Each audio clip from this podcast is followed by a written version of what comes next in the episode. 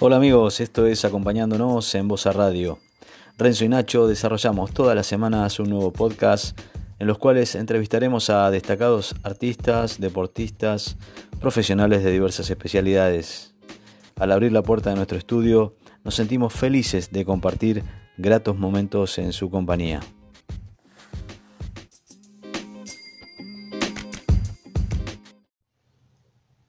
Noche de viernes, arrancamos un nuevo podcast acompañándonos. Un saludo a la audiencia y quiero presentar a mi gran compañero Renzo. ¿Cómo estás en esta noche? Muy buenas noches Nacho, muy buenas noches a la audiencia. Muy contento de estar en un nuevo podcast, ya que hoy trataremos un tema muy interesante que nos afecta globalmente, la pandemia coronavirus. Un tema muy interesante y tendremos conceptos para poder interpretarla, asumirla y además eh, tendremos consejos de cómo afrontarla y salir adelante. Es por ello que para hoy tenemos un invitado muy especial, al señor Gabriel Sánchez, psicólogo él. Gabriel, muy buenas noches, ¿cómo estás? Hola, muy buenas noches eh, Nacho, muy buenas noches Renzo, a todas las audiencias de este podcast. ¿Cómo les va? Espero que muy bien por acá. Eh, esto, esta pandemia que nos ha cambiado la vida a, todo el mundo, esto que nació en, en, la ciudad de Wuhan, en China, en diciembre del año pasado, 2019, pero que se declaró pandemia mundial, según la Organización Mundial de la Salud, a partir del mes de marzo de este 2020. Em, queremos, queremos saber que tu concepto de cómo ¿Cómo fuiste asimilando eh, en el día a día toda la información que, se nos iba brindando em, con respecto a esta, emergencia sanitaria? Mira, fue una cosa muy rara, muy rara, porque nadie, o al menos, o la gente con la cual nuestros colegas, nuestros psicólogos que estamos constantemente en contacto viendo qué le pasa a la sociedad, jamás nos hubiese ocurrido estar protagonizando un episodio como este, una pandemia, y todo lo que implica eh, hacer, inventar, para intentar eh, cuidarnos entre todos. Y acá hay punto en realidad. Eh, charlando con gente más grande que nosotros, por, por ¿verdad? Eh, nunca les tocó a ellos. No nos pueden contar experiencia de cómo vivir la pandemia, cómo vivieron. Como consecuencia de eso, estamos todos en la misma bolsa intentando qué hacer. Y este inventar nos hace hacer algo, no podemos quedarnos quietos. Y ahí está el problema. Estamos hablando de incertidumbre, de miedo, de, qué va a pasar mañana.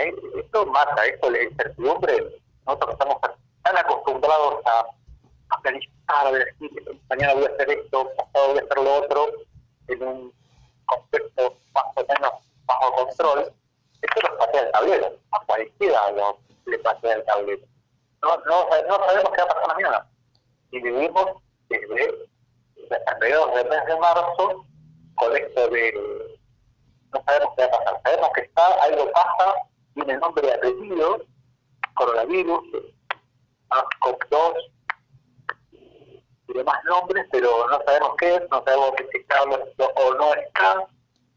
Eh, y eso genera, te digo, inicialmente incertidumbre. En eso estamos todos metidos. Sí, Vos, yo, todos. Se, se, ha generado un efecto traumático que tiene que ver con el pánico, con la ansiedad, con, con la tristeza. Eh, creo que que esto también este, nos ha llevado también a reflexionar, a llevarnos también a un estado de introspección a raíz del confinamiento. ¿Qué, qué conceptos nos podés vertir a, raíz de eso? Bueno, afortunado, lo que podemos hacer eh, introspección, eh, parar la pelota y, poder ver en perspectiva eh, cómo vivíamos antes, cómo estamos ahora y cómo qué es lo que va a venir. Poca gente se ha tomado eh, o ha tenido la oportunidad de tomarse el tiempo para hacer esto. La mayoría estamos en, ver cómo hacer para, a ver qué inventamos para sobrevivir. Pensar que esto eh, genera tan fuerte el golpe, tan fuerte el cimbronazo, que mueve todo tipo de estructuras. Y acá me, me paro y digo, ¿qué estructura? Social, económica, política, toda dimensión en la cual un sujeto o un grupo de sujetos está metido, estamos, estamos empezando a barajar para dar de nuevo, a este punto. ahora. Tal cual. Es muchísimo lo que está ocurriendo.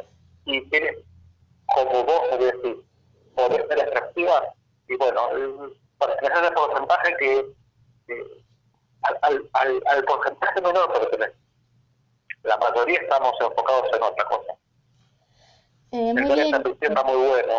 Sí, muy bien, Gabriel. Eh, bueno, ¿cuáles son tus consejos que nos podés dar eh, a nosotros y a la audiencia para sobrellevar eh, el trauma psicológico que nos deja la pandemia? Por ejemplo, el miedo, la incertidumbre, la ansiedad.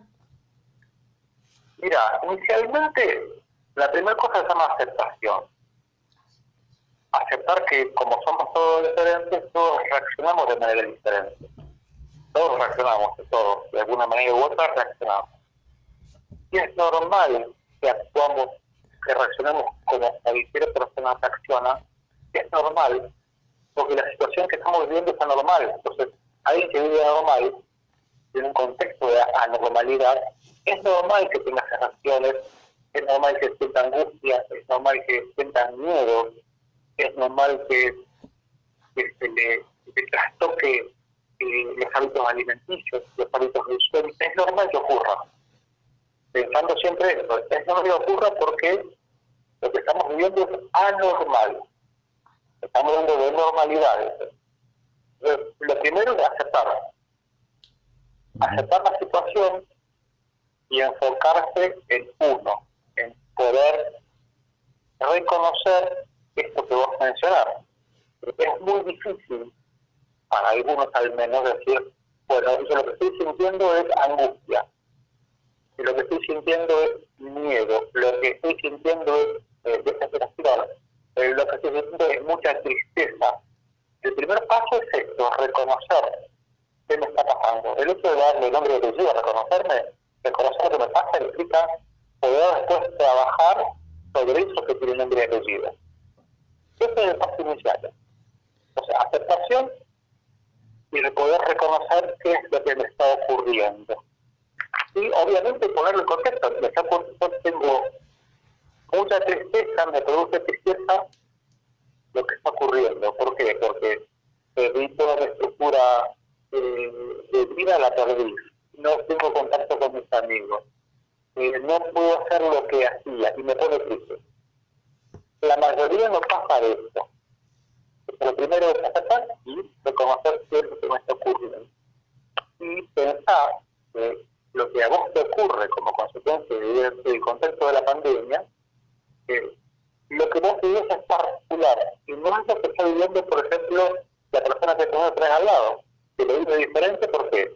Porque tuvo experiencias diferentes, porque tuvo eh, formación diferente, porque tuvo otro contexto familiar diferente al tuyo. Todo eso influye en el modo en que yo puedo afrontar esto que me ocurre. Estoy hablando con la vuelta para que en realidad todos somos vulnerables a lo que está ocurriendo. Pero la vulnerabilidad depende de un montón de cosas, de la información, de la historia de vida, demás. Podemos atraer, eh, Hay tres, tres elementos. Gabriel, podemos traer, discúlpame, podremos traer a la, a la mesa el término resiliencia en estos momentos Ah, ya. críticos. Ya, de acá a la China, no buscamos justamente. De acá Sí, lo podemos traer. De acá a. Wuhan, sí, lo podemos traer. En realidad es- también está relacionado. ¿no? El concepto cortito así de, de resiliencia es la habilidad para afrontar la situación y para intentar resolver problemas. La habilidad que tengo, la actitud que tengo para enfrentar la situación y no quedarme estancado no hacer nada. Es decir, eh, y te tiro así simples nombres como para empezar a discutir. eh, respecto de una situación que hace un residente, que enseguida recupera, eh, busca información, eh, investiga sobre alternativas positivas sobre el futuro, hace lo que se llama disposición efectiva, no se queda en la emoción, intenta pensar eh, qué se puede hacer concretamente para salir de la situación que sin querer estar y enfrenta la situación de manera diferente. Y ya el resiliente hace eso. Ya que estamos con el término resiliencia, hay un término también que nos, que nos trae eh, que nos trae este, este, este, este, tema de la pandemia y esta emergencia, que es el término de sinergia, ¿no? El trabajar en conjunto por el bien común. ¿Qué nos puedes decir al respecto? estás tirando el clavo feo, para decirlo en términos muy simples. Eh, esto de pensar en, en vos, en pensar en ustedes, y en pensar cómo mi actitud los afecta a ustedes, es muy fuerte. Eh, implica una madurez eh, social muy grande. La mayoría estamos mirándonos al ombligo constantemente. El yo es lo más importante. Y ahora me plantean que en realidad tu salud depende de mi actitud. Se plantea un modo diferente de, la cosa, un modo diferente de lograr. Eh, esto me hace pensar que la sinergia por tu salud y que lo ocurrió lo, los pescadores la semana Dijeron, se pueden salir a pescar y se fueron todos en bandada. Tal cual. Porque no, no es malo pensarlo en eso. Yo me voy a, desconectar, que tengo un metro o lo que sea del otro y voy y pesco porque pienso en mí. Ahora, eh, pienso en mí, eh, pienso en mí y pienso en mí. Y lo que le pasa al otro, como consecuencia de mi actitud, eh, yo vulnero tu salud, altero tu salud, te enfermo, te contagio. Acá está lo de las sinergias. Es sinergia social esto. Sí, correcto. el resultado de nuestra acción colectiva eh, redunda en beneficio es mucho mejor o mucho más valorativamente hablando que, que, la acción individual. Esto, esto ha sido un aprendizaje eh, de, que, que, no, que, nos ha golpeado de, de, un día para otro, en realidad, ¿no? Y nos va a dejar. Es un aprendizaje. Estamos en la, ni siquiera en la adolescencia, estamos en la niñez, nos están guiando. Nos están por las narices como hacemos con tuvimos hijos, que tenemos hijos, después de su criterio, hacia algún lugar para estar en la adolescencia, donde el adolescente adolece, adolece de un montón de cosas, y ni siquiera estamos ahí, ¿eh? estamos, estamos en el día 60 y fracción, no me acuerdo qué día, se nos di la noción, antes contaba los días, eh, las perdimos, perdimos la noción de los días. Y esa es, eso es estar encerrado. Tal cual en referencia a lo colectivo social, ¿no? ¿Cuánto nos afecta emocional y psicológicamente esta situación y, esta situación de emergencia sanitaria? ¿Cuánto nos afecta o cómo nos afecta? La respuesta es el grado máximo. Pensá que estamos hablando, haciendo un podcast de, de la afectación del COVID Sí. En realidad vamos a tener que hacer varios podcasts. ¿Por qué lo estamos haciendo? Y de pensar en por qué estamos haciendo para crear un punto donde alguien decidió hacerlo. ¿Por qué? Y porque seguramente sintió algo que le indicaba que tenía que hacerlo.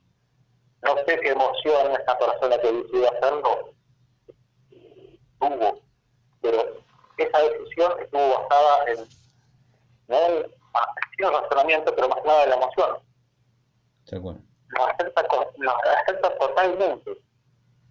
Hagamos el, el, ejemplo de lo que estamos haciendo ahora y pensar eh, en otro contexto. Haríamos cola en el supermercado, afuera del supermercado, en, en comienzo de invierno, con mucho frío. Eh, ¿Se acuerda del número de documentos y con el barbijo puesto? No, no.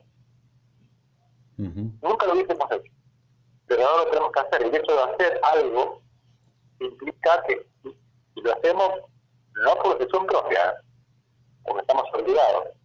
O sea, eso emocionalmente afecta un montón. Hay gente que le da mucha bronca, hay gente que le da que le genera mucha angustia, de que estoy en la calle, atrás o adelante alguien con un barbijo, y yo no sé si me va a contagiar o no, y no sé si yo me contagié, porque estaba en contacto con ellos y voy a mi casa y contagio, genera angustia. Estamos hablando de lo que decíamos al principio, estamos hablando de algo que es incierto, estamos hablando de incertidumbre, y lo peor que nos puede hacer a nosotros, sujetos sociales, es meternos en un contexto donde no conocemos qué está pasando y no conocemos lo que va a pasar más adelante. Nuestra red de, de, de contención emocional es saber está ocurriendo y saber lo que va a ocurrir mañana. Y eso no está ocurriendo. Eh, se ha comenzado con, la, con una nueva etapa, una nueva fase de desconfinamiento. Y quiero que, mm, que, nos, que nos expliques un poquito eh, a nosotros y a la audiencia, eh, que nos hables un poquito del síndrome de la cabaña. El síndrome de la cabaña. Por qué. Eh, el síndrome de la cabaña tiene que ver con esto de, creernos que eh, dentro de nuestro hogar o nuestra casa tenemos todo lo que nos hace falta y este desconfinamiento, el volver a salir a, tener contacto con la naturaleza, con, nuestro día a día, con el estrés que nos genera volver al tráfico para llegar a nuestro lugar de trabajo, o lidiar quizás con un jefe que no nos cae tan bien. Eh, Em, este, este, desconfinamiento quizás a mucha, a mucha gente eh, le llegue este, este denominado síndrome de la cabaña, o sea, el hecho de no querer o de tener miedo a volver a, a su vida anterior y, sobre todo a salir de casa, ¿no? Vos a ver, te repregunto, vos tenés todo lo que hace falta para una vida social plena en tu casa eh, yo no, yo no, yo no. no lo tengo. Vamos a ver que entonces lentamente afrontar esos miedos de todos los elementos que antes teníamos, antes del 16 de marzo, que los teníamos como algo normal, eh, las estamos de tener. Ahora, me hace pensar que este razonamiento lo que estamos viviendo es una situación enferma enfermogénica, para decir en, un vocablo nuevo. el hecho de pensar que todo lo que hace falta para hacer un efecto pleno no está en casa. En parte está en casa, pero no está en la afuera.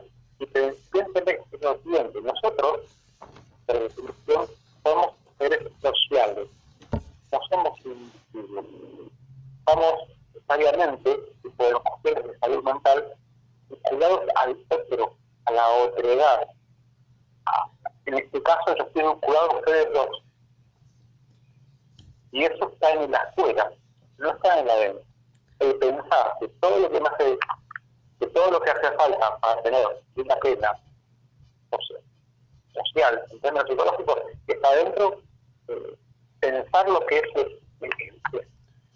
bueno es dañino. Mira, eh, por, he pasado eh, algún tiempo asistiendo a la alcaldía local, donde tuve oportunidad de tener eh, bastante, bastante reacción con los internos. Y lo que para mí era un suponer, eh, realmente me lo confirman. En realidad, el peor castigo que puede imponer a un interno no es el castigo físico. No es el castigo psicológico. ¿En qué consiste? En el aislamiento.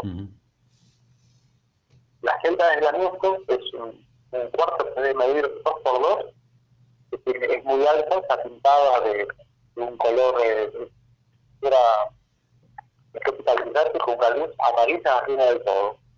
Puerta metálica pintada de blanco y abajo un sótano para pasar ¿qué hacen? Lo desvinculan. Ahora, yo llevo acá el, lo que vos mencionaste como el síndrome de la cabaña. Eh, el sujeto no tiene todo lo que tiene que tener para hacer para estar sano. Lo desvinculan. Nosotros estamos desvinculados y no tenemos trato con las personas que teníamos antes. Si yo dejo de tener contacto con los que tenía antes, estoy en una situación que se puede quedar enfermar. ¿Por eh, qué? Porque no me estoy vinculando. ¿Explico? Tal cual. Tal cual. Acá Renzo te quiere hacer una, una preguntita. Para vos, eh, Gabriel, ¿el miedo te paraliza o te despierta? ¡Ja! ¡Qué pregunta tan... Mira, el miedo es inherente al humano. El miedo es propio del humano. Tenemos que tener miedo. Ahora, ¿cómo enfrento yo el miedo? Es la pregunta. Hay situaciones obviamente que me desbordan en capacidades de comprensión y hay situaciones que me paralizan. Pero hay situaciones que con el tiempo he tenido la oportunidad y las herramientas de poder enfrentarlas y ver y orar para intentar entender, se gestionar en realidad, eso ese, ese elemento que me genera el miedo. Pensá, eh, piensen, por ejemplo, eh, en una persona que está sometida a situaciones eh, extremas. ahora un ejemplo tonto, una persona que está en una situación de guerra. En una situación de guerra real, es decir, combate en la cárcel y demás. ¿Qué hace? Algunas, algunas de esas situaciones los bloquea, los paraliza. Otros, con la misma situación, buscan qué hacer. Los que buscan qué hacer intentan gestionar la situación para lograr de alguna manera enfrentar y eventualmente superar eso que genera miedo. Otros no. En mi caso hay situaciones que generan miedo y que indican que eso no debo ir, no lo debo hacer, no lo debo tocar. Pero pensando en esa misma situación, sí podría hacer algo para intentar hacer, y no, al menos no bloquearme. Eh, a ver, un ejemplo más concreto todavía. Eh, un bombero, por ejemplo, que va, cuando hay incendios, va, se mete en las casas, prendido a fuego. ¿Qué hace para intentar oponerse a eso que le genera miedo? Y estudia, sabe, investiga y está protegido por ropa que es resistente al calor. Entonces, la situación que es una condición no, en, de no bombero o de no vestir un bombero genera miedo paralizante, la misma situación de una persona que está preparada y está equipada para enfrentar la situación que me genera miedo, eh, puede ir un poco más atrás. ¿Me explico? Totalmente. Depende, depende de quién soy, qué sé, de qué me informé y cómo proceso y cómo lo enfrento.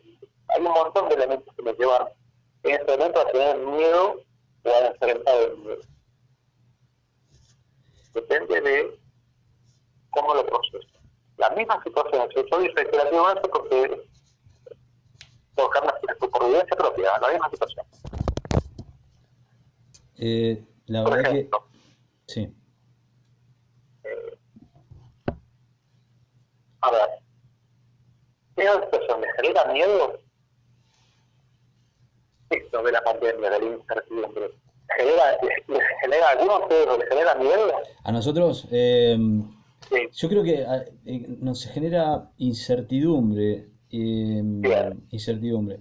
Y, y el hecho también de que por ejemplo, los medios de comunicación em, tengan un rol tan importante al, momento de, del, estar casi 24 horas eh, comunicándonos sobre el coronavirus, es también un poco alarmante y, psicológicamente eh, genera como una, una barrera este, al, no, no querer salir, al, querer quedarnos en casa.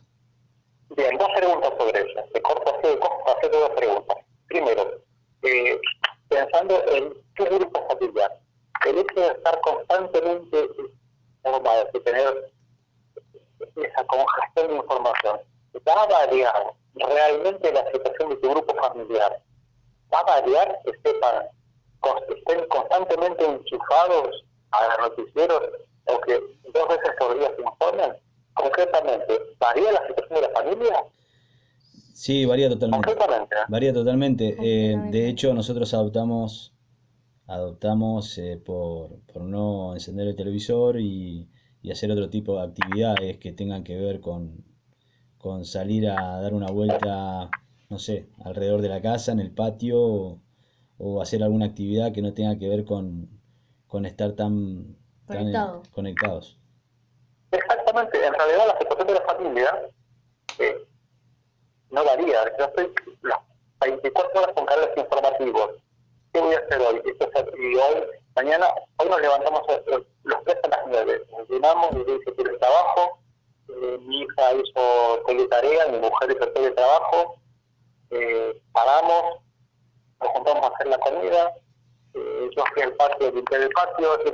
Ahora, hicimos la misma rutina, con o sin esa congestión de información que lo que busca, y esto es opinión propia, meternos nuevos. Porque si nos meten miedo, somos más vulnerables. Y si nos meten miedo, es probable que no decidan por mí mismo, que decidan en función de lo que nos están diciendo. No es sano. No es sano. Sano es lo que hacen ustedes. Que buscan hacer otra cosa. Sabemos que estamos en esta pandemia y que tenemos que eh, guardar eh, aislamiento físico por una cuestión de, de- de salud colectiva. Punto. Ya está. Y tomamos dos veces por día, tres, y listo. Y continuar con nuestra rutina que nos mantiene sanos, al menos psicológicamente. Eh, Gabriel, ¿qué, qué podemos sacar de positivo, si es que podemos eh, lograr sacar algo positivo de, de este confinamiento forzoso? Primero me quedé con lo que vos dijiste hace un rato, que una excepción. La Eh, para, para mí es muy valioso, eh, me, implica, y yo no le digo excepción, le digo, miremos un poco el ombligo y ver en perspectiva qué me está pasando. Ujú. Eh, esa situación está buena, esto, esto, esto, situación, se puede leer, se genera un ámbito para parar y, ver qué pasa. ¿Qué, ¿Qué me pasa y qué nos pasa? Después, eh, genera, esto también es muy positivo, escuchar qué le pasa al otro. No estamos acostumbrados a escuchar o a, a sentarnos a conversar sobre qué nos pasa. No lo que tenemos, sino lo que nos pasa. Eso es una, eh, eh, algo, yo rescato eso, algo positivo de esta situación es esta. Y voy a intentar después mantenerlo, sentarnos en la mesa y contarnos qué nos pasa y qué sentimos. Eh, cosa muy rara, ¿eh? Totalmente. sentamos en la mesa de la familia y ¿qué nos pasó? Pasó, bueno, ¿y qué sentiste cuando pasó el, el duelo? Y, y escuchar al otro de sus emociones, eh, que te hace un nudo la garganta. De, dejanos tus conceptos para... vam- Vamos a ir cerrando, tenemos para desarrollar muchísimo más. Seguramente vamos a tener que hacer algún otro podcast porque tenemos mucho Muchos tema a tratar. Muchos temas. Dejanos, Sí. dejanos tus conceptos para cerrar este podcast, Gabriel, eh, de cómo ir saliendo paulatinamente para ir reencontrándonos con... No va a volver a ser lo mismo que antes, pero para, para retomar nuestra vida. Saben que no, no va a ser va a ser totalmente diferente. Primero reconocernos cómo estamos emocionalmente. Después, eh, eh, hacer hincapié que lo que tenemos, lo que tenemos es instancias físicas, no sociales, nos tenemos que reunir constantemente. Tanto, eh, estamos vinculados realmente con, otras herramientas, tecnología, con la tecnología que nos permite estar enganchados con los otros sociales. Con el tiempo vamos a tener que retomar esto del contacto físico. Eh, eso hay que rescatarlo. Eh, sobre esto, eh, pensar que recontacto, como decíamos, después coincidíamos, eh, va a implicar que la relación sea totalmente diferente. Pero vamos a tener que retomarla necesariamente. Lo que hagamos para retomar eh, el contacto social, mi recomendación es que se haga de modo muy lento y muy tranquilo. Lo que va a ocurrir es que todos, cuando digan a la voz de aula y todos querramos salir como un perro enjaulado, vamos a asistir a 32.000 comidas, asados y demás. Viendo al otro extremo, típico argentino, ¿no? del, del negativo negativo, positivo positivo. Eh, para que esto no genere trauma, tenemos que hacerlo, deberíamos hacerlo de modo muy pausado, intentando que esta situación que nos obligaron a vivir, que nos obligamos a vivir de estar más en la casa que afuera, sea abandonado lentamente, de modo que la transición no genere trauma. Eso es clave. Porque la salud de todos, ahora estamos, una persona, en una persona con un nuevo 30, 25 días, 30. Estamos a esto. Con toda esta estructura nos va a generar otro trauma más aparte de bueno, encontrarnos con el, con el otro, romper con esto estamos generando, que generamos. Entonces, la idea, debe ser lento, la transición debe ser lenta y cuidada. Estamos, a ver que vamos a reencontrarnos con el otro, pero eh, eh, tenemos nuestro cuadernito acá y estamos tomando nota de los conceptos que nos fuiste divirtiendo.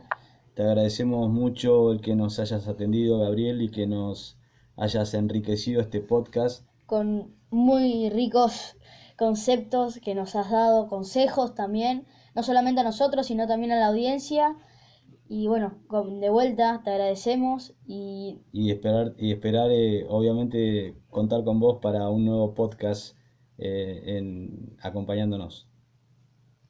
Yo les agradezco desde el fondo del alma y del corazón la oportunidad de poder eh, repartir y día, diálogo, dialogar, dialogar sobre esto. Eh, espero que haya gustado conceptos simples que sirvan de algo y quiero a enterísima disposición de lo que refieran, no tiene más que contactarnos, al menos virtualmente en esta condición, pero estuvo bueno, para decirlo no tan académico.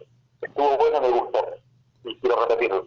Muy bueno. Excelente, Gabriel, desde Voz a Radio y nuestro podcast acompañándonos. Te volvemos a agradecer, te enviamos un abrazo muy grande y seguramente vamos a estar nuevamente en contacto para, para seguir eh, informando a la gente sobre todos estos temas que tanto nos interesan.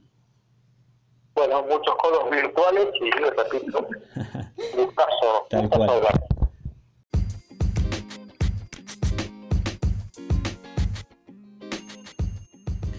Esto fue acompañándonos. Compartí este podcast con amigos, suscríbete y seguinos todas las semanas con nuevas entrevistas. Recordá, hacernos compañía es abrazarnos el alma.